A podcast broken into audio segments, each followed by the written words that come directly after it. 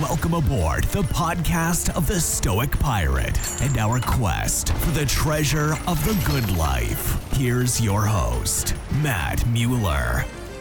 Hua, liebe Piraten, Philosophen, Ketzer, Denker und Humanisten. Herzlich willkommen auf dem Schiff des stoischen Piraten und auf unserer Suche nach dem Schatz des guten Lebens. Wie wichtig ist Freiheit? Was bedeutet Freisinn? Ist das Privateigentum in Gefahr? Wie geht man als bekannter Politiker mit Kritik um? Diese und andere Themen bespreche ich in dieser Folge des Podcasts Der Stoische Pirat mit dem bekannten Schweizer Nationalrat Christian Wasserfallen. Mein Name ist Matt und ich bin der Gastgeber des Podcasts Der Stoische Pirat.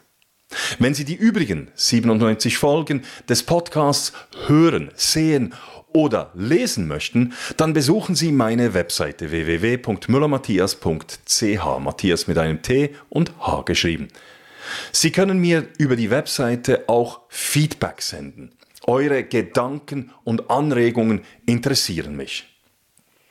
Im Hinblick auf die Nationalratswahlen im Oktober 23 sind einige Nationalräte bei mir zu Gast. Ich selber kandidiere im Kanton Bern für die SVP. In der heutigen Sendung ist einer der bekanntesten Nationalräte der Schweiz bei mir zu Gast. Der 42-jährige Christian Wasserfallen ist bereits seit 15 Jahren im Parlament. Der diplomierte Maschineningenieur ist bekannt für sein Engagement in den Bereichen Verkehrspolitik und Energie. Der freisinnige Christian Wasserfallen hat sich auch als Brückenbauer zwischen verschiedenen politischen Lagern einen Namen gemacht. Hier nun das Gespräch mit Christian Wasserfallen und mir. Christian Wasserfallen, du wurdest 2007 im Alter von 26 Jahren in den Nationalrat gewählt, also unheimlich jung.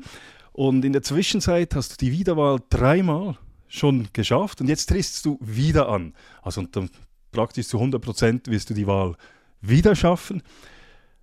Ich frage mich einfach, hast du nicht langsam genug? Nein, ich, im Gegenteil. Ich bin immer noch motiviert und noch motivierter beinahe als vorher, weil man nach so langen Jahren auch immer wieder sieht, man kann an Gewicht zulegen, politischem Gewicht selbstverständlich. Ähm, und man kann auch viel mehr direkt auch beeinflussen, wenn man weiß, wie das Ganze funktioniert. Und wenn ich mich jetzt so vergleiche, 2007 und heute, ähm, das sind Welten dazwischen. Oder am Anfang weißt du knapp, wo äh, das Kopiergerät steht und die Kaffeemaschine sich befindet. Und jetzt kann man wirklich Einfluss nehmen. Das ist übertrieben, aber es, es geht mir um das und die Themen sind vor allem sehr, sehr schwergewichtig. Auf der einen Seite mein Steckenpferd, die äh, Energiepolitik. Auf der anderen Seite sind wir in Europa in einer Kriegsregion leider. Und das sind alles Themen, die eigentlich äh, sehr stark sich äh, akzentuiert haben. Und das motiviert einem weiterzumachen weil man eben weiß, was auch früher gewesen ist und wa was man früher für Entscheidungen gefällt hat. Und aus diesen kann man auch lernen. Also es tönt, dass du fast motivierter bist fast als vor 16 Jahren. Spüre ich das richtig? Es kommt einfach daher, dass man vor 16 Jahren, wenn du mich gefragt hättest, ähm, was sind genau deine Ziele, was willst du erreichen etc., da hätte ich nur global sagen können, ja, ich will äh, bei den Themen, die ich bearbeite, äh, an vorderster Front mit dabei sein bei den Entscheidungen, bla bla bla bla und so weiter, oder? Und jetzt hingegen kannst du nach 16 Jahren beinahe im Amt, kannst du dann wirklich auch sagen, ich will ähm, eine sichere Stromversorgung muss so aussehen, wir müssen diese und jene Entscheidung fällen, die Kriegssituation in, in Europa mit neutralitätspolitischen Fragezeichen äh, sollte so und so ausschauen. Da hast du klare Vorstellungen und weißt auch, wie das, wie, in welchem Zeithorizont Horizont, wie man das auch einbringen kann. Ja. Aber in diesen 16 Jahren jetzt, du hast 16 Jahre jetzt schon im Nationalrat, hat es nie einen Moment gegeben, wo du gesagt hast, jetzt höre ich auf? Nein, wirklich nicht, weil wenn, wenn dieser Zeitpunkt gekommen wäre, dann wäre es eigentlich schon zu spät und dann müsste man sofort zurücktreten. Also ich habe leider auch Kolleginnen und Kollegen im Amt gesehen, die haben dann mehr oder weniger gelitten, weil sie haben sich Verpflichtungen äh, waren mühsam und dann ja muss ich noch diese Kommissionssitzung besuchen, dann sollte ich hier noch Antworten geben und die Journalisten wollen auch noch Fragen stellen. Ich mag nicht mehr. Das hat man bei vielen gesehen, aber wenn das nicht der Fall ist, dann, äh, dann ist das eigentlich kein Problem. Aber wenn, wenn du dich wirklich hinterfragen musst, warum stehe ich eigentlich auf und warum tue ich mir das an, dann ist es zu spät, dann musst du gehen. Und das war bei dir nie der Fall. Wie, wie warst du schon seit Kindheit an so motiviert, Politik zu betreiben?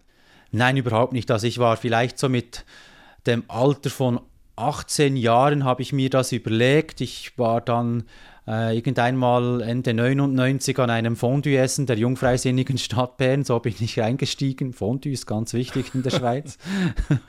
und dort habe ich gesehen, das sind eigentlich gute Leute, es sind angenehme Leute, es sind auch Leute, von denen ich sagen kann, ich würde auch meine Freizeit mit ihnen verbringen. Wenn das nicht der Fall gewesen wäre, wäre ich nie in die Politik gegangen. Du brauchst auch Menschen und Leute rund um dich herum, äh, die dich unterstützen, wo du eine einigermaßen gleiche Wellenlänge hast. Und das hat dazu geführt, dass ich in diesem Alter damals etwa 18 Jahre plus minus eingestiegen bin. Aber ehrlich gesagt, als Jugendlicher wollte ich vor allem Sport machen. Ich habe sehr viel Unihockey gespielt, Eishockey, äh, verschiedene Sportarten ausgeübt. Da war Politik weit weg. Weit weg. Aber du hast gesagt, das Fondue-Essen hat dich dann dazu gebracht, bei den Jungfreisinnigen einzusteigen. Jetzt das, du hast aber auch gesagt, es hat gute Leute gehabt und gleichgesinnt, hast du, glaube ich, gesagt. Also es, das Fondue allein kann es ja nicht gewesen sein. Was, was, was hat dich motiviert, dann zu sagen, doch, ich will mich engagieren, ich will ja, die Gesellschaft vielleicht etwas verändern oder etwas bewegen? Was, was war der Ausschlag? Also auf der einen Seite habe ich natürlich auch ähm, erblich gewusst, auf, ich, auf, was ich mich einlasse. Mein Vater war in der Stadtpolitik und in der nationalen Politik. Da wusste ich, was kommt auf einem zu. Aber man konnte eben auch abschätzen, was kann man bewegen. Und die, äh, etwas bewegen, da, da, beginnt man ja meistens nicht gerade auf der nationalen Ebene, sondern auf der lokalen Ebene. Bei mir war das in der Stadt Bern und dort habe ich einfach gesehen, diese Stadt ist tief links und grün. Und das sind einfach nicht meine Ideale. Und da braucht es etwas, äh, eine konstruktive Opposition dagegen und die Jungfreisinnigen Stadtbahn haben damals sehr viel mit Aktionen gearbeitet. Wir haben dann auch äh, Unterschriften gesammelt, zum Beispiel für die Verkleinerung des Gemeinderates von sieben auf fünf äh, Mitglieder in der Exekutive. Wir haben versucht, auch die zur Belebung der Stadt beizutragen. Oder am Anfang hieß es, Restaurants, die draußen irgendwie Gäste servieren. Ja, das ist eine Verkommerzialisierung des öffentlichen Raumes von Linksgrün. Und heute schmücken sich alle mit den Fäden, ja, wir sind lebenswert und es ist cool in der Stadtbahn draußen zu sitzen und die Restaurants lebt und so weiter. Das war auf freisinniger und bürgerlicher Basis, dass das entschieden wurde. Das war keine linksgrüne Erfindung. Und da kann man mitgestalten. Das hat mir Freude gemacht. Damals, wie, wie waren damals die Verhältnisse im Stadtparlament? Tiefrot-Grün. Tiefrot also so wie heute auch. Ja, weil die, der, der, Machtwechsel ist in den Wahlen 1992 passiert und das war tief äh, linksgrün. Die Stadt wurde auch äh, zweimal, glaube ich, fremd verwaltet, weil wir das Budget abgelehnt hatten. Dann musste der Kanton der Stadt Bern ein Budget definieren und aufoktroyieren. Ähm, und die, die Situation war einfach auch sehr schlimm in Bezug auf öffentliche Sicherheit. Die, Situation in Anfang 2000er Jahre war auch nicht rosig in Bezug auf die finanzielle Stabilität. Äh, eben die Entwicklung, ja, man will einfach etwas, man will es einfach gut haben, aber was genau der Plan war für die Stadt, war nicht klar. Und das hat, das hat einfach dann auch uns auf den Plan gerufen. Und ähm, ein anderes Beispiel war dann die Europameisterschaft 2000 und 2008 und die Entscheidungen, die vorher dann gefällt werden mussten, dass wir Austragungsort waren, dass es Fanzonen gegeben hat mit diesen 100.000 Holländern, das waren alles politische Entscheidungen, wo ich mitgemacht habe und das freut einem. Ja. Du hast dich damals entschieden, eben äh, zu den, zur FDP, zu den Freisinnigen zu gehen.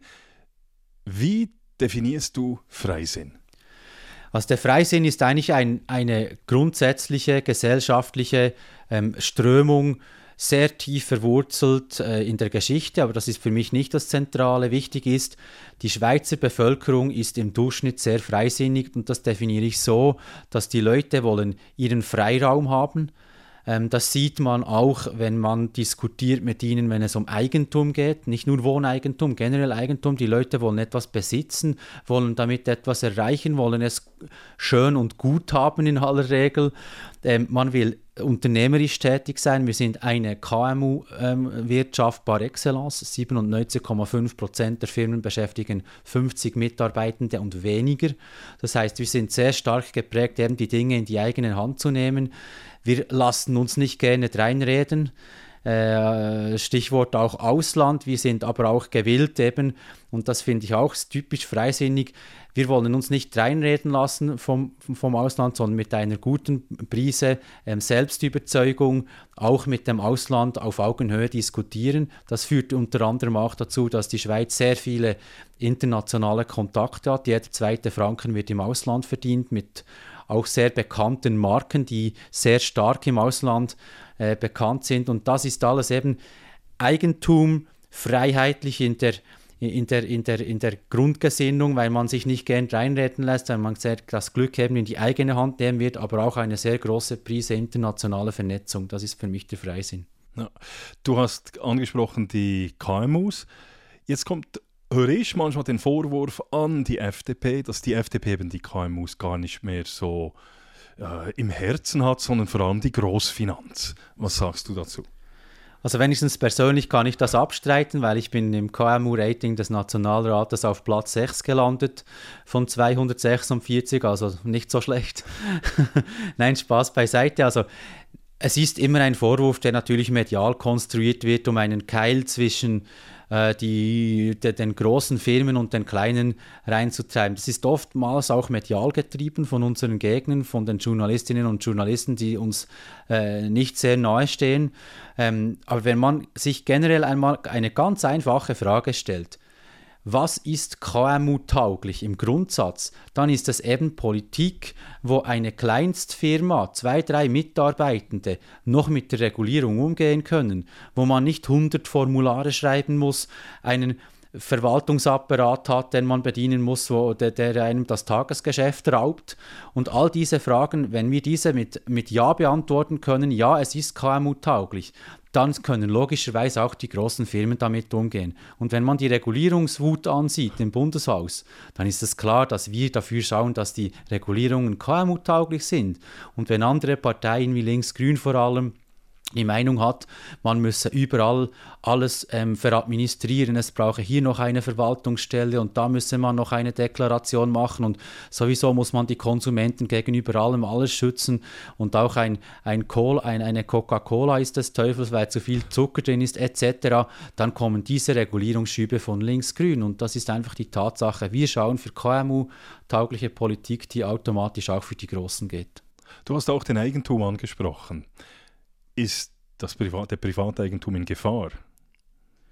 Also wenn ich teilweise diesen Leuten äh, zuhöre oder zusehe, äh, die anscheinend Aktienanteile haben bei Uhu Alleskleber, die Klimakleber, die wollen alle, alle möglichen Enteignungen ins, ins, äh, führen die ins Feld. Also soll man überhaupt noch eigene Autos besitzen? Soll man selber bestimmen können, wo man hinreist? Soll man noch ha äh, Wohneigentum haben? Nein, man sollte nur noch mieten etc.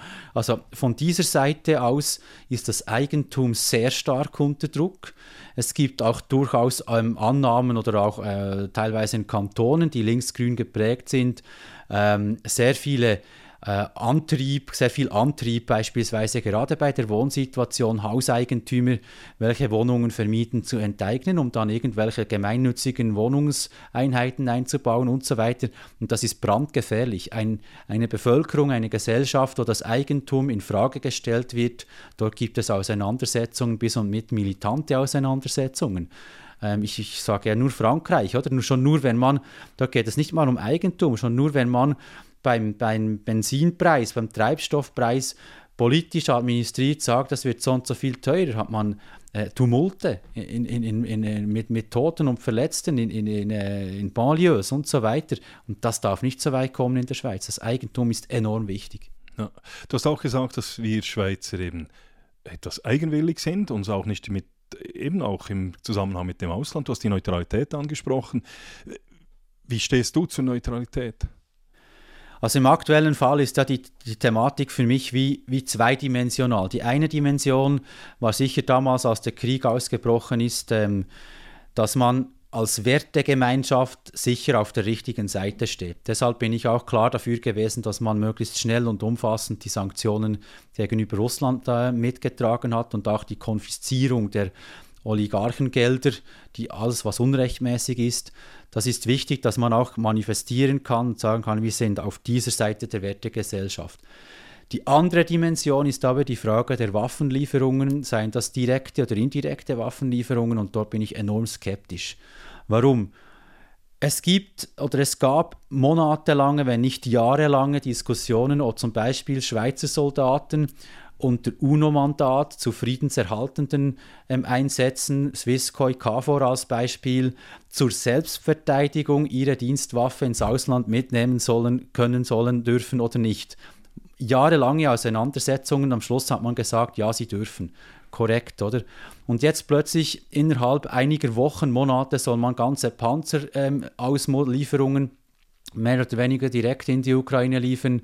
Man soll Munition einfach äh, mehr oder weniger indirekt in die Ukraine liefern etc. mit dem Risiko nicht nur, dass diese Waffen dann auch in andere, in andere Hände fallen können, namentlich in russische Hände, äh, mit dem Risiko, dass die Schweiz natürlich in, einer solchen, in einem solchen Fall militärisch nie mehr neutral sein äh, könnte, was auch verhindern würde, wenn es zu Waffenstillstandsverhandlungen oder auch äh, generell zu Friedensverhandlungen hoffentlich einmal kommen wird, dass wir keine Rolle mehr spielen. Und da muss man sich die Frage stellen, was ist die Rolle der Schweiz? Ein paar wenige Munitionsbestandteile oder, oder Waffenlieferungen machen, die nicht entscheidend sind für diesen Krieg? Oder sind wir diejenigen, die dann vielleicht trotzdem halt auf Schweizer Boden äh, diese diplomatischen Verhandlungen führen können oder wollen wir das direkt den Türken überlassen? Und da bin ich klar der Meinung, diese Verhandlungen gehören in die Schweiz. Wie, wie, erklärst du dir diesen Gesinnungswandel? Also, wenn wir daran denken, die Grünen wurden stark in den 80er Jahren mit, gegen AKWs und vor allem auch dann äh, im Zusammenhang mit dem Kalten Krieg, mit den Atomwaffen und so weiter. Und das war ja ihr großes Ding, diese Friedensdemos und so. Und heute, in Monaten praktisch, ein Gesinnungswandel. Nichts mehr von Friedensdemos, sondern Waffenlieferungen. Und wie, wie kannst du dir das erklären? Es ist für mich schwer nachvollziehbar. Auf der einen Seite bin ich noch, noch mehr überrascht, dass es so schnell gegangen ist, weil man eigentlich vor etwa gut zwei Jahren im Parlament ja aufgrund der sogenannten Korrekturinitiative die Kriegsmaterialexporte mehr oder weniger abwürgen wollte im Parlament. Es gab eben, wie gesagt, auch Initiativen im früheren äh, Stadien, die eigentlich mehr oder weniger sämtliche Waffenexporte aus der Schweiz verbieten äh, wollten. Ähm, das ist zum Glück gescheitert. Ähm, und das gleiche Parlament, wir haben ja immer noch die gleiche Legislatur mit den gleichen Leuten, sind plötzlich innerhalb von Wochenfrist drehen völlig die Meinung. Und das zeugt eben davon, dass man sich mit der eigenen Position nicht richtig auseinandergesetzt hat. Und es war einfach früher wichtig und richtig, dass die Kriegsmaterialexportgesetzgebung, die Verordnung vor allem, das ist der entscheidende Punkt, wo der Bundesrat darüber bestimmt, so flexibel war, dass man auf Einzelfälle eingehen konnte, was sie heute eben nicht mehr ist, oder?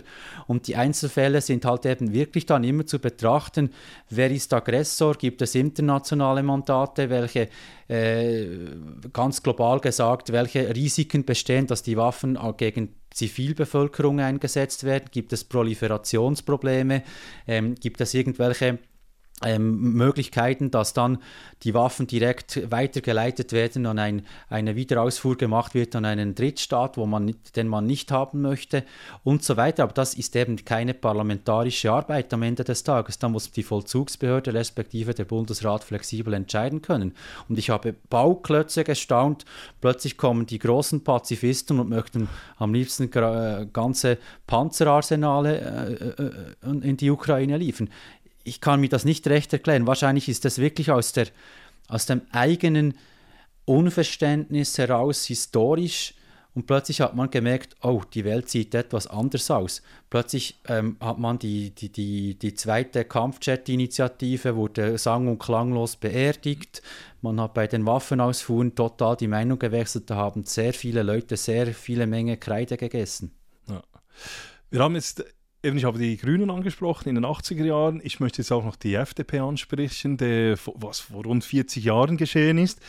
Ähm, ich habe heute die NZZ nochmal nach vorne genommen, und zwar vom 10. September 1979. Und damals schwärmte die NZZ über den Startschuss der FDP im Zusammenhang mit den Nationalratswahlen. Der Startschuss wurde damals an einem Parteitag in Brunnen im Kanton Schwyz gemacht und die FDP schreibt da, ich zitiere, der Versuch der freisinnig-demokratischen der Schweiz, einen Weg hin zum Wähler einzuschlagen und auf dem politischen wie propagandistischen Feld offensiv vorzugehen, ist geglückt. Im Zentrum der Reden stand der Ruf nach mehr Freiheit und weniger staatlicher Regulierung. Der Slogan der FDP war damals, ich zitiere, mehr Freiheit, weniger Staat. Jetzt das ist mein Empfinden. Solche Töne, solche klaren Töne hört man bei der FDP nicht mehr. Warum?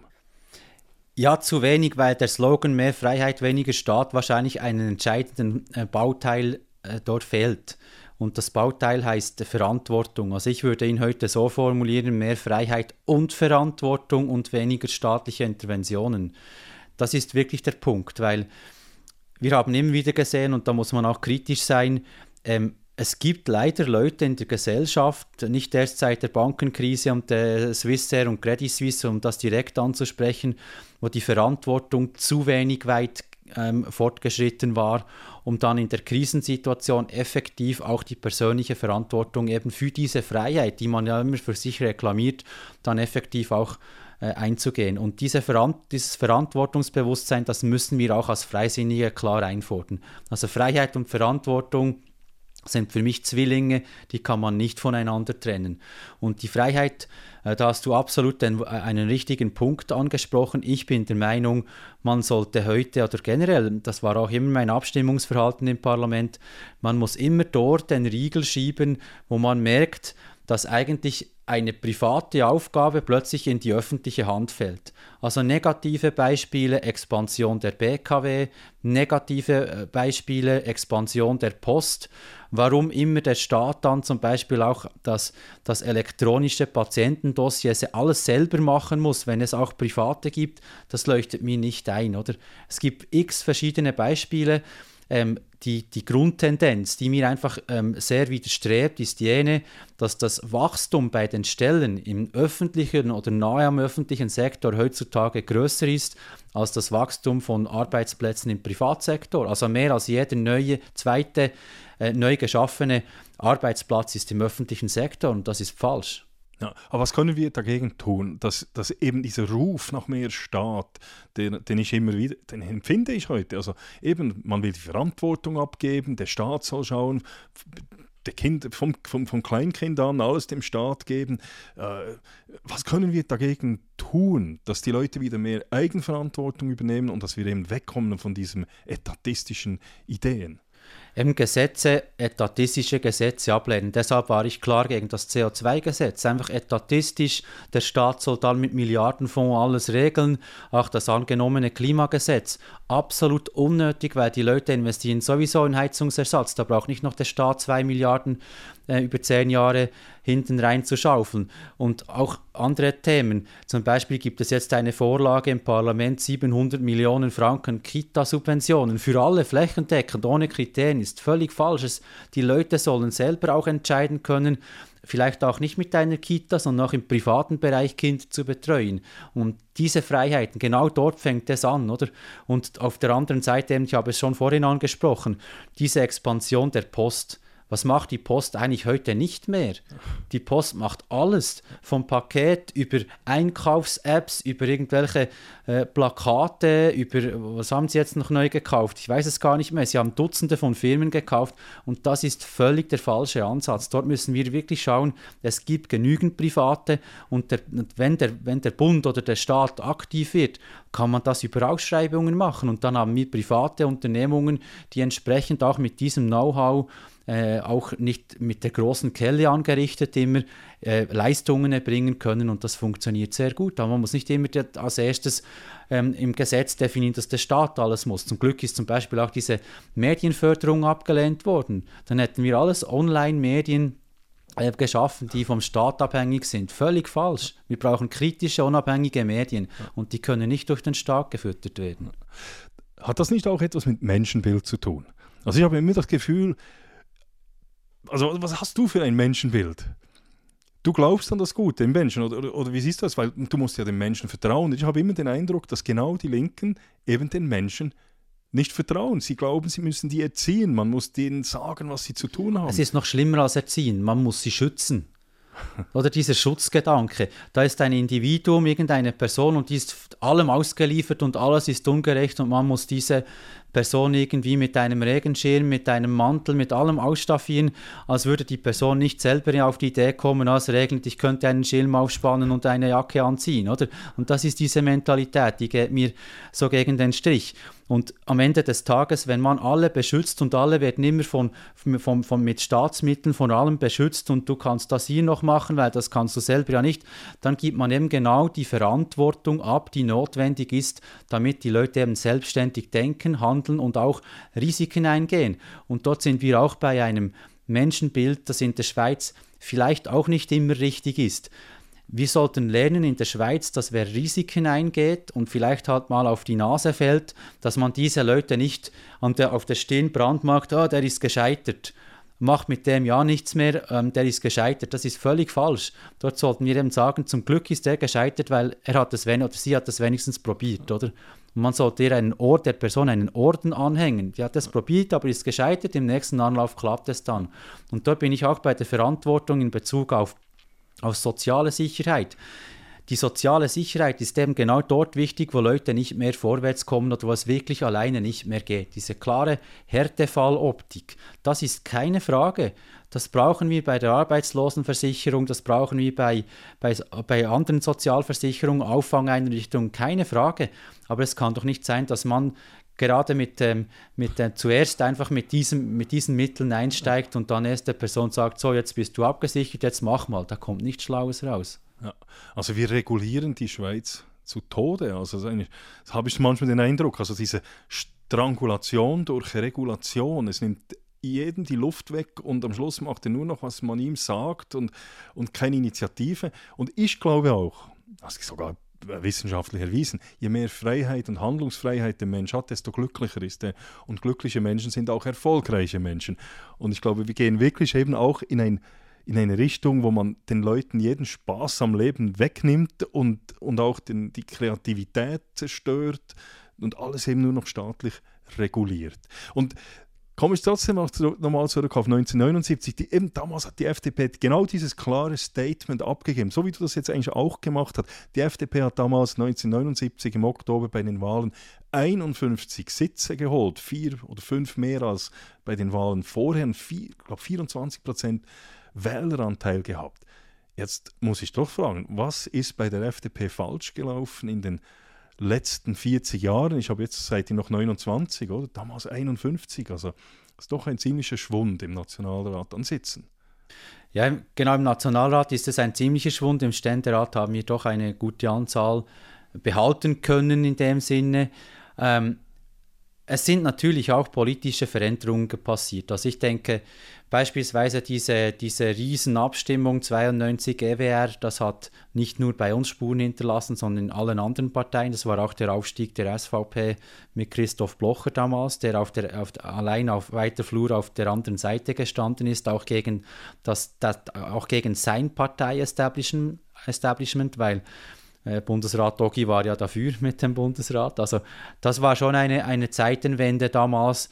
Ähm, es war natürlich auch die Frage, oder 89 mit dem Fall der Berliner Mauer und mit der, mit der Auflösung der Blockbildung waren die, die, die Fragestellungen freiheitlich-bürgerlich gegen sozialistisch-kommunistische Weltanschauungen auch nicht mehr so aktuell. Wir hatten ebenfalls in den 90er Jahren dann eine, eine große Wirtschaftskrise, wo nicht nur wir profitiert haben, sondern auch andere Parteien davon. Ähm, was ich einfach gemerkt habe ist, und das würde ich heute unterschreiben, wir haben 2015, damals war ich äh, unter Philipp Müller Vizepräsident der Partei, haben wir dann das erste Mal wieder Wahlen gewonnen seit deinem zitierten Jahr 1979. Und für mich hat das in, auf, auf einem wesentlichen Fundament äh, basiert. Die FDP hat von mir aus gesehen in, in den 90er Jahren aber auch schon vorher zu fest versucht, dann linksliberal abzudriften. Und dort holen wir einfach auch heute nicht mehr, auch heute nicht. Wir holen dort keinen Blumentopf, weil unsere Wählerschaft, die ordnet uns rechts der Mitte ein im liberalen Sektor. Oder wenn man diese, diese Landkarte anschaut, liberal rechts der Mitte.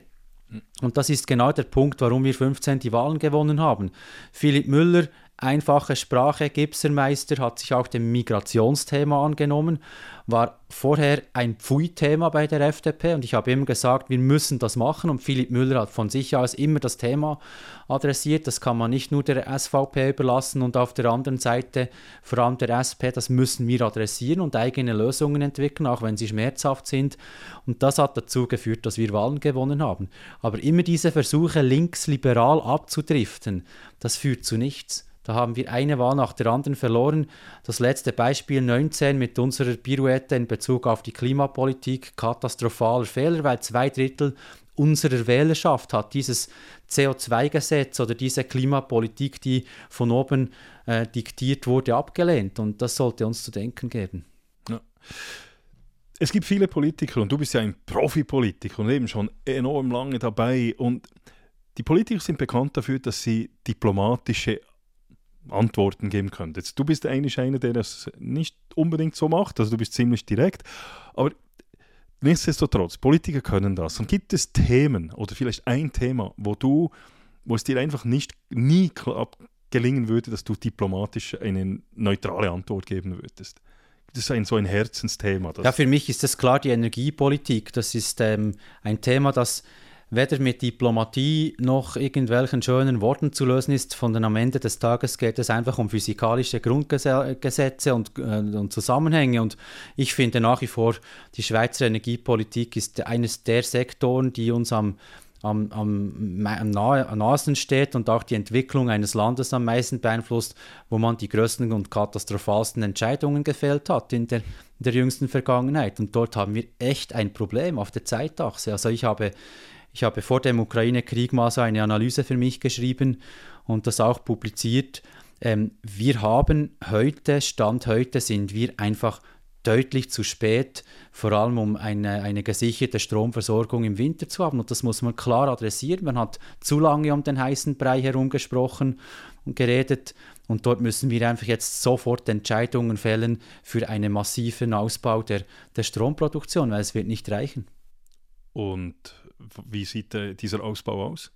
Also wenn man vielleicht, das, das scheint mir noch wichtig zu sein, oder von den Größenordnungen her, wenn wir heute äh, im Bereich von 60 Terawattstunden ähm, produzieren und etwa auch der Konsum in dieser Größenordnung ist, dann verlieren wir durch die Abschaltung der Kernkraftwerke nach dieser äh, ominösen Energiestrategie noch 20. Da sind wir noch bei 40 Terawattstunden, aber wir sollten etwa bis 2050, das ist in 27 Jahren, sollten wir 80 Terawattstunden haben. Das heißt, die Hälfte fehlt.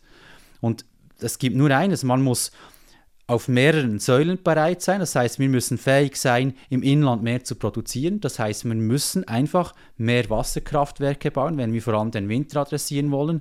Also Grimsel-Thematik seit 34 Jahren muss endlich durchkommen und gebaut werden. In anderen Regionen gibt es auch noch Potenzial. Ähm, das Potenzial ist aber auch nicht mehr riesig in der Schweiz. Da müssen wir alle Hebel in Bewegung setzen.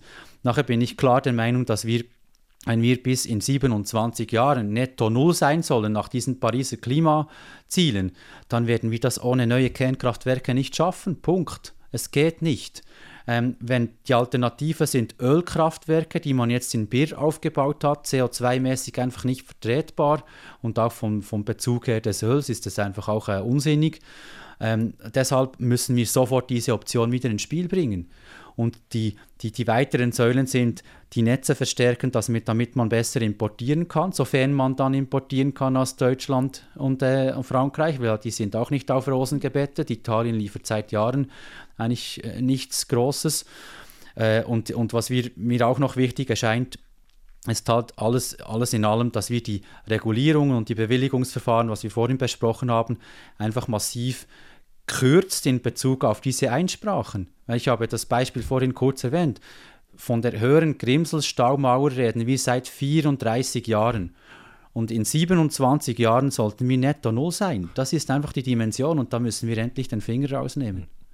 Du hast auch die Migration angesprochen. 2015, Philipp Müller hat das dann damals thematisiert. Wieso ist diese Migration ein wichtiges Thema? Also es gibt verschiedene Problematiken. Ich bin immer der Auffassung, bei Migration sollte man von den verschiedenen Migrationsströmen sprechen. Auf der einen Seite, was sicher den Leuten am meisten unter den Nägeln brennt, ist die Asylmigration. Weil das ist eine Tatsache, wir hatten damals äh, sehr viele Leute aus, aus Nordafrika, Eritrea äh, war dann, damals schon äh, sehr stark im Fokus. Ähm, heutzutage ist es auch wieder zu, vor allem auch Afghanistan, äh, wo die Zahlen sehr hohe sind. Und das, das haben die Leute einfach nicht akzeptiert. Das haben die Leute nicht akzeptiert, dass einfach sehr viele Leute da sind aus diesen Ländern, die dann auch äh, Probleme verursachen äh, gerade aus diesen Regionen. Und das muss man klar ansprechen. Man muss auch ansprechen, dass wir zum Glück, zum Glück in der Schweiz im äh, Schengen- und Dublin-System drin sind. Das heißt, dass die Erstaufnahmeländer, vor allem bei unserer Route mehr oder weniger Italien, auf der Route, wo wir liegen, ähm, dass die ihre Aufgabe richtig machen können und dass nicht alle Fälle dann entsprechend in der Schweiz behandelt werden müssen. Das ist einmal der, der eine wesentliche Punkt, das haben wir klar damals kommuniziert, dass man die Dublin-Fälle, die nicht korrekt aufgenommen wurden, wieder zurückschickt in die Erstaufnahmeländer. Der zweite äh, Strang der Migration ist natürlich die berühmte Personenfreizügigkeit, oder das ist klar. Und dort muss man schon dafür schauen, dass die Leute, die wirklich in die Schweiz kommen, mit einem Arbeitsvertrag in die Schweiz kommen. Also es geht um Arbeit und nicht um einfach einen Aufenthaltsstatus. Und damals war die Diskussion insofern noch brisanter, weil es dann auch Kantone und Gemeinden gab, die haben ähm, arbeitssuchenden EU-Ausländern dann irgendwie noch Geld gegeben, damit sie in, äh, Sozialhilfe gegeben, dass, dass sie einen Job äh, irgendwie äh, akquirieren können in der Schweiz, was nicht notwendig war. Und das war zu viel. Und das war auch zu viel der Familiennachzug bei den Drittstaaten. Also wenn du dann irgendwie ein Kontingent hast von 6.000, 7.000 äh, Leuten pro Jahr Drittstaatenmigration, aber du hast 40.000 Leute, die mit dem Familiennachzug kommen, dann musst du einfach restriktiver werden. Und das ist bis heute ein Problem. Ich habe die letztjährigen Zahlen angeschaut. Wir hatten einen Migrationssaldo bei der Arbeitsmigration von 81.000 Menschen. Das ist etwa in der Größenordnung der Stadt Luzern und das ist einfach zu viel. Da müssten wir schon etwas versuchen, halt das Ganze noch einmal mehr auf diese Arbeitstätigkeit zu fokussieren und den Familiennachzug herunterzufahren. Ja. Schauen wir etwas auf deine Karriere. Jetzt gehen wir etwas weg von den politischen Themen, sondern etwas mehr auf deine persönlichen Erfahrungen. Du hast am Anfang gesagt, eben diese Zeit im Stadtparlament, diese Erfolge angesprochen mit der Fußball-Europameisterschaft, mit, mit den äh, Restaurant- und Ladenöffnungszeiten und so weiter.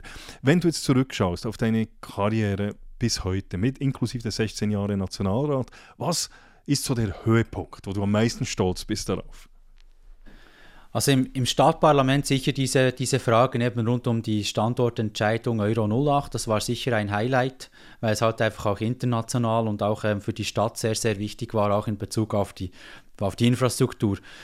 Im nationalen Parlament bin ich sehr stolz darauf und das wurde eigentlich beinahe nicht wahrgenommen, aber es ist halt trotzdem für mich sehr wesentlich, dass man damals bei den neuen Hochschulgesetzgebungen die Fachhochschulen, wo ich selber ein Abgänger bin, ähm, gleichgestellt hat mit den Universitäten und der ETH. Das war am Anfang ja nicht so. Und diese neue Welt, inklusive auch dieses Booms, den die Fachhochschulen erleben, das war eigentlich der, die Basis damals dafür, dass die, die Fachhochschulen heute so boomen und so beliebt sind.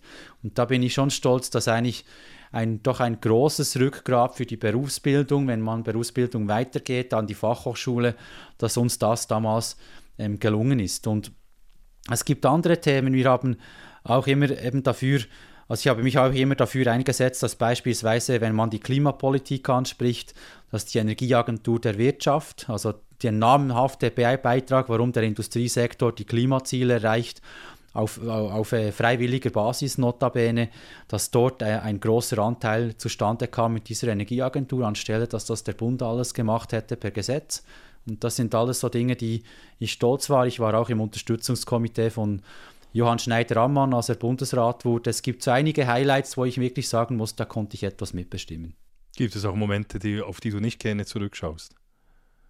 Ja, also was für mich einfach eine, eine sehr große Niederlage war, war die Energiestrategie, das muss ich heute sagen. Auch wenn man vielleicht dann im Nachhinein recht erhält, wie, wie man heute ja unschwer erkennen kann, ähm, eine Blackout-Strategie sondergleichen, ohne dass man irgendwie eine, einen Fahrplan oder eine Vorstellung gehabt, gehabt hätte, was auf einem zukommt. Es ist mir nicht gelungen, die freisinnige Partei davon zu überzeugen, dort dezidiert Nein zu sagen, was ich heute immer wieder als Problem verorte. Die einzige Partei, die klar Nein gesagt hat, war die SVP. Äh, alle anderen sind jetzt mitgehangen und mitgefangen in dieser abenteuerlichen Konstruktion, in diesem Luftschloss und ich bin nach wie vor das ärgert mich noch heute, weil der Parteitag damals in Freiburg war so hauchdünn. Es war ein absolutes Zufallresultat, irgendwie 250 zu 225 oder so, dass man diese wenigen Stimmen nicht geholt hat. Das ärgert mich bis heute. Und was würdest du heute anders machen, um diese Stimmen noch zu holen? Was, äh, etwas selbstkritisch vielleicht? Also. Ja, ich würde besser mobilisieren und vielleicht etwas besser äh, die Delegiertenversammlung damals hätte man vorbereiten sollen. Aber ähm, es war klar, dass die, die, die, das, das Partei-Establishment damals unbedingt ein, ein Ja wollte. Und da hat man alle Hebel in Bewegung gesetzt, aber trotzdem war ich eben dann erstaunt, dass es so knapp war. Aber ähm, wenn du so knapp verlierst, das weißt du auch als Sportler, ist es beinahe schmerzvoller, als wenn du deutlich verlierst. Mit zunehmendem Alter und hat man mehr Erfahrung. Äh, wenn du jetzt zurückblickst, oder sagen wir so, wenn du jetzt nach draußen gehen würdest und du würdest dort den 18-jährigen Christian Wasserfallen treffen, was würdest du ihm für Ratschläge mit auf den Weg geben? Aus deiner heutigen Sicht also sicher würde ich ihm mitgeben, dass man nicht ähm, ähm, bei der Positionierung, auch wenn man jung ist, kommt immer der Satz, ah, du bist ja jung, du musst ja flexibel, dynamisch und alles begrüßen, was da neu daherkommt. Nein, muss man nicht. Man muss kritisch bleiben und man muss eben auch eine Position, die man sich erarbeitet hat, mit guten Gründen muss man verteidigen können, auch wenn es Gegenwind gibt. Also Gegenwind aushalten ist sicher der, der erste Tipp. Der zweite Tipp, ähm, sich selber bleiben. Es gibt verschiedene Leute, gerade junge äh, Parlamentarierinnen und Parlamentarier, die versuchen, irgendeine Rolle zu spielen, weil sie medial so besonders gut und sexy rüberkommen, ähm, als wenn sie diese Rolle nicht spielen würden. Völlig falsch, weil von mir aus gesehen sind Politiker er erbärmliche Schauspieler und irgendeinmal fliegt der Schwindel auf und dann ist man, ist man weg.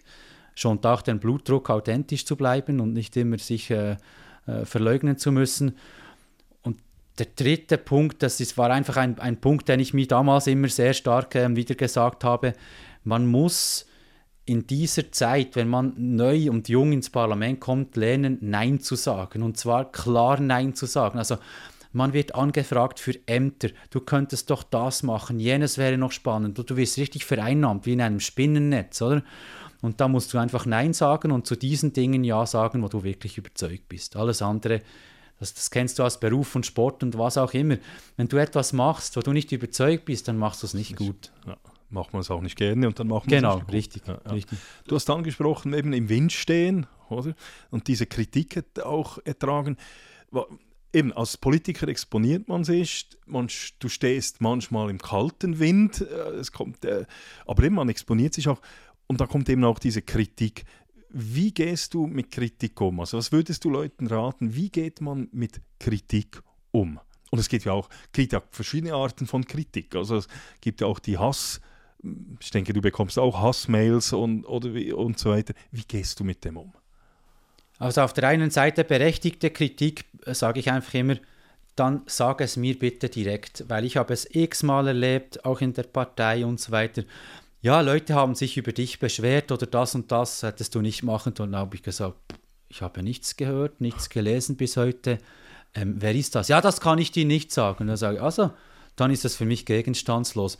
Dann soll, dann richtet dieser Person, diesem Anonymus oder dieser Anonyma aus, sie soll mir ein Mail schreiben oder mir telefonieren oder wir gehen zusammen einen Kaffee trinken. Dann, dann erachte ich das als legitim, dann, macht, dann kann, ich, kann man sich auch gegenseitig konfrontieren und eine Lösung suchen. Ähm, das ist für mich das Wichtigste, die direkte Kritik, ähm, straightforward. Das andere, die unberechtigte Kritik oder eben auch die Hass, die, diese Leute, die Hass, Hass äh, auf einem empfinden und so weiter. Also ehrlich gesagt, ich habe mir immer mehr äh, zum Ziel gesetzt, diese Leute mit einer absoluten Ignoranz zu ehren. Weil was suchen sie? Die, diese Leute suchen Aufmerksamkeit und wenn du dann ihnen schon nur ein, ein Mail zurückschreibst oder irgendwie entgegenhältst, dann sagen sie, so, den habe ich gesagt und der hat reagiert und cool und dann fängt es an, oder? Einfach ignorieren. Stehen lassen, ignorieren. Das ist am besten. Du hast aber eben gesagt, jetzt, wenn jetzt jemand berechtigte Kritik hat oder, ja, oder äh, mit dich direkt anspricht, jetzt wie nimmst du, wie bist du gut im Aufnehmen von Kritik?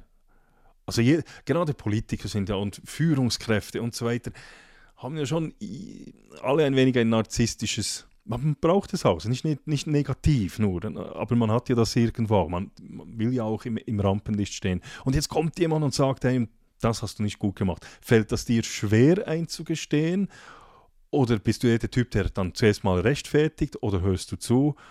Und ist es dir schon mal passiert, dass du jemandem sagen musst, ja, da hast du recht, da habe ich nicht so gut. Ja, inhaltlich okay. ist das mir schon einige Male passiert. Es kommt dann immer darauf an, oder wenn ich eine Position habe oder etwas für etwas kämpfe, dann habe ich das wirklich vorbereitet. Das, ich mache nicht gerne einfach so hohlen Bauch, hohle Bauchentscheidungen und sage, ja, das ist sicher so. Das, das, das liegt mir nicht. Ich bin als Maschineningenieur und Naturwissenschaftler dort so akribisch unterwegs. Es gibt es aber trotzdem, dass irgendeine Position, wenn man etwas wirklich nicht gesehen hat oder etwas sich anders entwickelt hat, dann bin ich durchaus bereit und sage, okay, da hast du, fair enough, da hast du einen Punkt. Das ist insofern auch wichtig, wenn man in Unternehmungen oder auch in, in Verbänden, vor allem gerade in Verbänden, wo es sehr viele Meinungen gibt, ähm, in dem Sinne die Leute zusammenhalten will, oder? Das, damit man vielleicht, und das ist dann meistens meine, meine Lösung oder meine, meine, meine Piste, dass man halt auf die, auf, wenn man sich in fünf Punkten bei drei einig ist und die anderen zwei nicht, dann lässt man die anderen zwei vielleicht lieber weg und konzentriert sich auf die drei, wo man sich einig ist. Das ist oftmals die bessere Lösung, als, da, als man dann irgendeinen faulen Kompromiss macht. Ja, ich will 100 und du 0 und dann treffen wir uns bei 50. Das, ist, das befriedigt niemanden, oder? Das ist, deshalb, ich, ich halte auch politisch nicht sehr viel von solchen Kompromissen. Lieber auf Punkte fokussieren, wo man die eine oder die andere Seite sich dann damit findet und sagt, das ist für mich wichtig, habe ich erreicht und die andere Seite kann sagen, ich habe das erreicht und die anderen Punkte lieber weglassen. Das ist der inhaltliche Teil. Der, die persönliche Kritik, ja, man sei zu forsch, man hätte jemanden verletzt oder jemanden übergangen, der hätte informiert sein müssen ja, äh, wenn diese Personen das so sehen, dann, dann kann ich mich durchaus auch entschuldigen. Ähm, aber aber das ist, es gibt halt auch Fehler, die man macht, weil man denkt, ja, man muss jetzt einfach schleunigst vorwärts machen, man muss diese Entscheidung fällen, anstelle noch hundertmal hin und her zu diskutieren. Und dann gibt es Leute, die sich übergangen fühlen, beispielsweise. Und das ist ja oftmals das Nicht-Involvieren von Personen in Entscheidungswegen, mhm. ist oftmals der Grund, warum es große Auseinandersetzungen gibt. Passiert einem immer wieder. Ja. Das hat, ähm, du hast den Sport angesprochen, du hast gesagt, wir haben, vorher auch mal angesprochen, dass wir in der Schweiz vielleicht etwas mehr besser mit Niederlagen umgehen sollten und das nicht immer als eben gerade stempeln, dass man jetzt ein Loser ist. In, in der Politik, und du machst auch viel Sport, das Sieg und Niederlage geht es immer um Sieg und Niederlage. Wie, was für ein Rezept hast du zum, im Umgang mit Niederlagen? Also einmal sicher die, die Tatsache, das ist etwas äh, grundsätzlich anderes in Bezug auf die Wirtschaft und die, die Sportwelt beispielsweise. In der Politik ist natürlich eine Niederlage auch schmerzhaft, ja, fair enough, aber sie ist, hat eine gewisse Halbwertszeit. Also wenn dann etwas geschehen ist, du hast jetzt verloren, du wurdest nicht in ein Amt nominiert oder du hast irgendeine Abstimmungsniederlage zu verkraften, ja, also vielleicht so in 14 Tagen, drei Wochen später spricht schon niemand mehr davon. Das ist hingegen im Sport und in der Wirtschaft anders, wo dann wirklich die persönliche Verantwortung, wo du plötzlich eine Karriere oder was auch immer völlig äh, einen Knick haben kannst, weil du irgendetwas nicht gewinnst oder irgendwo einen Fehler gemacht hast. Das ist in dem Sinne die direkte persönliche Verantwortung ist natürlich in der Politik, wenn es jetzt nicht um ein Exekutivmandat geht, im Parlament sehr viel weniger groß, muss man einfach neidlos anerkennen. Und bei diesen Fe Fehlern oder bei diesen Niederlagen, die du einstecken musst, bin ich einfach der Auffassung, lieber eine Niederlage einstecken, wo du überzeugt warst, aber halt nicht gewonnen hast, als eine Niederlage einstecken, wo du irgendeine Rolle gespielt hast und dich hast breitschlagen lassen für irgendetwas, eine Aktion und dann verliest du und dann merkst du, oh Mist, hätte ich doch diesen Unsinn nicht mitgemacht. Das ist dann das Ärgerliche an der Politik. Du hast gesagt, eben in der, im Sport und im, in der Wirtschaft haben Niederlagen vielleicht oder Fehler größere Konsequenzen. In der Politik eine geringe Halbwertszeit. Sollten Politiker mehr Verantwortung übernehmen müssen für ihre Handlungen, ihre oder wie siehst du das? Also die Verantwortung wird ja jede, alle vier Jahre abgeklärt an der Urne, ähm, ob jemand jetzt äh, in, in, der Gunst der Bevölkerung oder aus Sicht der Bevölkerung diese Verantwortung genügend wahrnehmen wird, kann und wahrgenommen hat. Ähm, das ist für mich natürlich auch ein Reality-Check, weil es gibt natürlich dann das Umgekehrte, wo man eben in, bei der, in der Wirtschaft oder im Sport einfach Leute, die, die, solange sie erfolgreich sind, die können machen, was sie wollen, auch wenn sie Fehler machen, sind immer noch dort. Äh, bei, der, Politik ist man dann vielleicht nach vier Jahren weg vom Fenster, wenn man sich wirklich äh, astronomisch dumm verhält. Und das ist für mich dann der, äh, auch der Reality-Check. Und wir haben ja auch den, den Check, dass wir auch immer die, die Referendumsabstimmungen beispielsweise bestellen müssen. Da kann man immer sofort sehen, was jetzt, jetzt äh, gut und was ist schlecht. Klar, als Parlamentarier bist du natürlich dann nicht so im Fokus. Es wird dann hankerum ein, eine, irgendwie eine Statistik geführt, wie viele Dossiers hat ein Bundesrat oder eine Bundesrätin gewonnen an der Uni und wie viel hat sie verloren und die Niederlagen und Siege werden dann auf ihr Konto gebucht und wir sind fein raus. Also das ist natürlich auch medial getrieben, das ist logisch. Ja. Du hast als Politiker viele Leute, ich habe es gesagt, vielleicht auch genervt mit deinem Standpunkt. Also. Aber du hast natürlich auch viele Leute inspiriert als, als äh, Christian Wasserfall. Jetzt Wer inspiriert dich oder hat dich inspiriert? Von wo nimmst du deine Motivation, Inspiration? Also ich habe eigentlich vor allem Persönlichkeiten außerhalb der Politik, die mich sehr stark in, äh, inspiriert haben, äh, insbesondere aus der Sportwelt. Also ich habe immer ähm, auch auf meiner Webseite habe ich beispielsweise äh, den Polarforscher Roald Amundsen, äh, auch äh, als erster am Nordpol. Ähm, das hat mich auch immer inspiriert, weil die, diese Durchhaltefähigkeit, ein Wagnis einzugehen, wo du äh, vor lauter Weiß nicht mehr deine Route erkennen kannst und das unter erbärmlichsten Bedingungen. Das ist wirklich sehr inspirierend. Äh, inspirierend war für mich auch immer die, die Karriere äh, eines Peter Sauber, weil ich selber auch Motorsportaffin bin und auch gerne eben Technik und Autos habe, dass man aus einem Land, das keine großen Automarken hat und selber äh, äh, Markenwagen in die Welt exportiert, bis heute das erfolgreichste private Formel-1-Team aufgebaut wurde, das bis heute immer noch im Rennen ist. Alle anderen sind eingegangen irgendeinmal, sauber gibt es bis heute. Und das sind schon Leistungen, äh, die, die verdienen allerhöchsten Respekt und sie haben eben auch wieder mit dem Risiko zu tun, sich eben international zu messen aber es hat auch mit eben unternehmerischer Freiheit zu tun, Entscheidungen zu fällen. Und das ist genau das, was mich immer auch inspiriert hat. Gibt es etwas, was du, oder gibt es Sachen, die du machst neben der Politik, eben solche Wagnisse? Oder gibt es irgendeinen Traum, den du sagst, das will ich mal machen, eben vielleicht in die Antarktis oder, oder irgend so ein Wagnis, das ja, also die Wagnisse, oder ich, ich, ich, gehe sehr gerne in Länder, die man nicht jetzt wirklich so bereist. Also ich bin sehr reiselustig und äh, bin sehr gerne auch bereit, eben neue Kulturen kennenzulernen, auch äh, in, in Länder, wo man sonst nicht hingeht.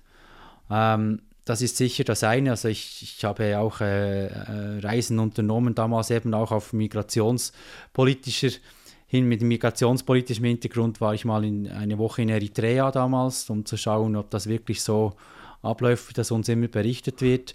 Als Präsident der parlamentarischen Gruppe Schweiz-Korea war ich auch mal fünf Tage in Nordkorea, nicht nur in Südkorea. Ähm, die Zielsetzung ist auch, dass ich andere Länder noch bereise, die, die man nicht so bereist. In den Sommerferien oder so haben wir eine Reise durch Rumänien gemacht mit dem Auto. Ist auch nicht ein Ferienland, aber ich, ich bin nicht der Ferientyp. Ich will einfach reisen, Erfahrungen sammeln, äh, schauen, was, was andere Länder besser machen als wir oder wenig, vielleicht auch eben weniger gut und dort auch in Regionen äh, gehen, wo, wo, wo man etwas erlebt. Also ich bin auch sehr unternehmungslustig in dieser Hinsicht. Und auf Autorennbahn gehst du noch? Ja, gehe ich ab und zu auch äh, privat äh, einige Runden drehen. Das macht auch, das macht auch Spaß. Ähm, es gibt übrigens eine sehr große Schweizer Community, das, die das ebenfalls so sieht und es, es stärkt übrigens auch die Reaktionsfähigkeiten und die Konzentrationsfähigkeit einer Person, wenn man sich in diesen Grenzbereichen aufhält. Und das ist eigentlich auch eine, also ein Wagnis. Also es ist immerhin, es ist sicher, es ist, kann einem eigentlich praktisch nichts passieren. Aber es ist auch eine sehr spannende Erfahrung, die auch nicht gerade alle Leute machen wollen. Was fährst du für ein Auto auf der Autorennbahn? Also ich habe einen Lotus äh, Evora, ist ein straßenzugelassenes Fahrzeug. Da kann man äh, bei der Bereifung etwas sportlichere Reifen montieren, wo man dann noch äh, straßenlegal zur Rennstrecke fahren kann, weil wir an der Schweiz leider keine haben, die, die tauglich ist.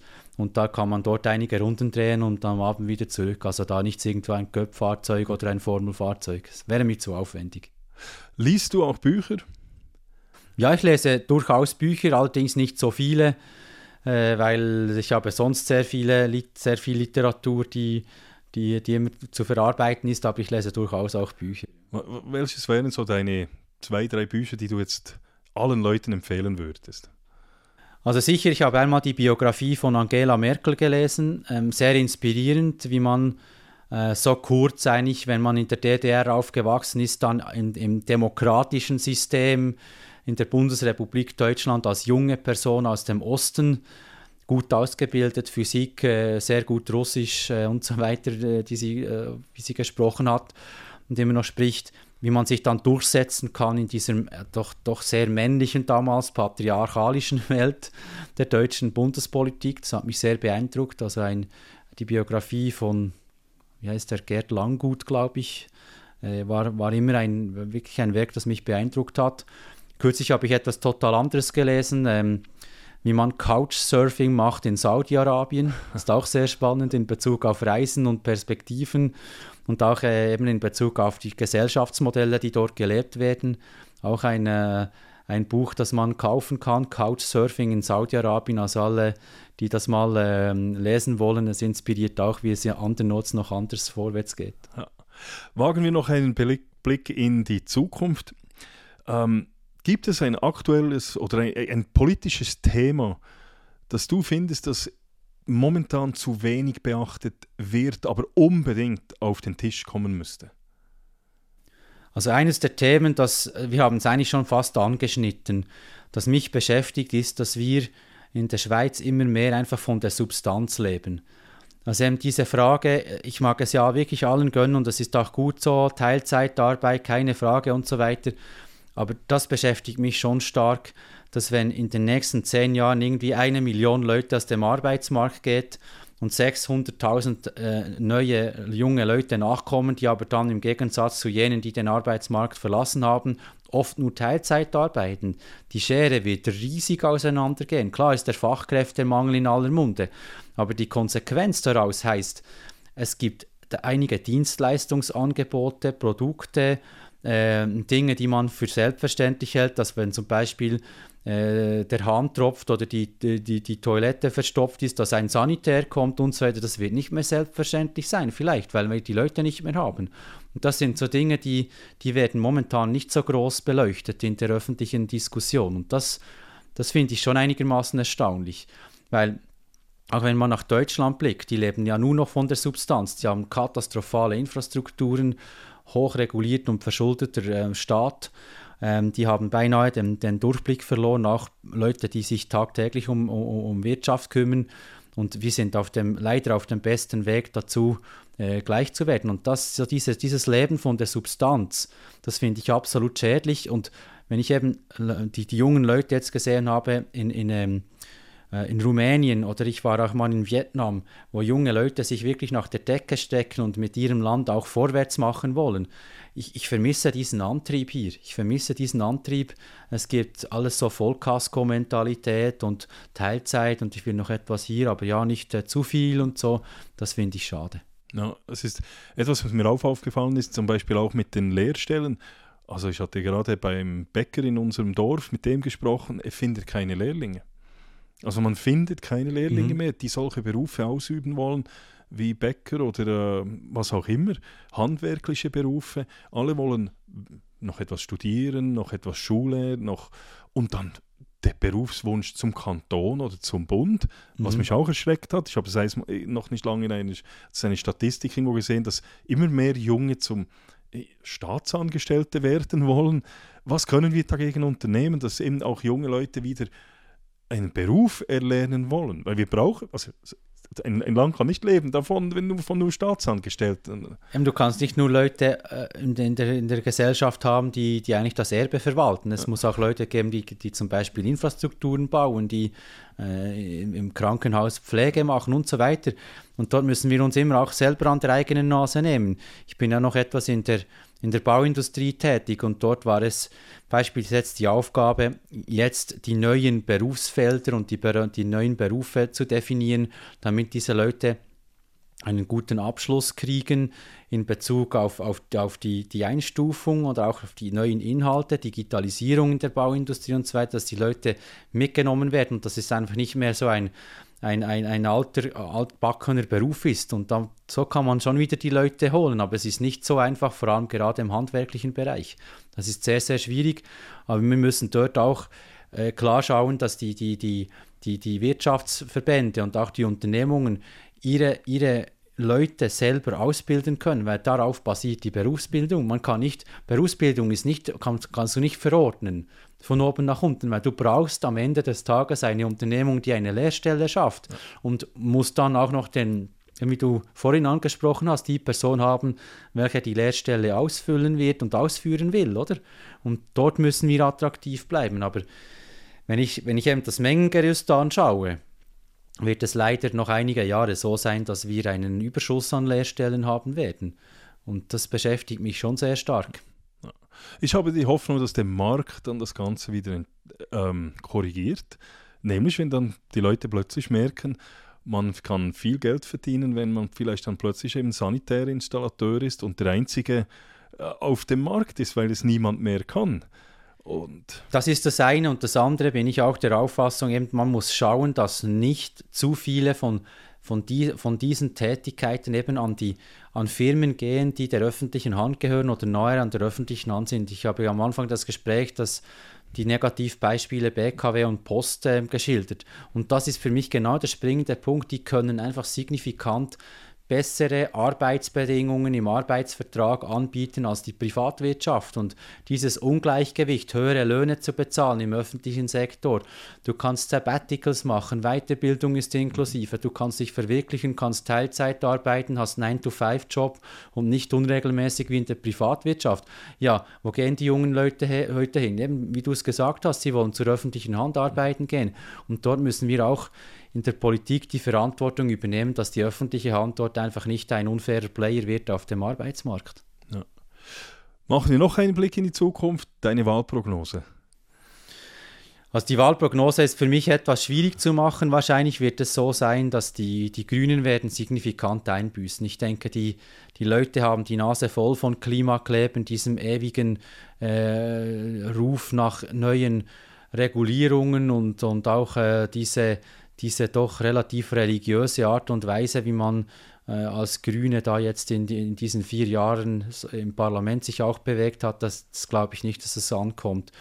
Auf der anderen Seite glaube ich, dass die SVP leicht zulegen wird, weil man letztes Mal doch deutlich zum Teil eingebüßt hat. Bei uns hoffe ich nach wie vor natürlich auf ein kleines Plus.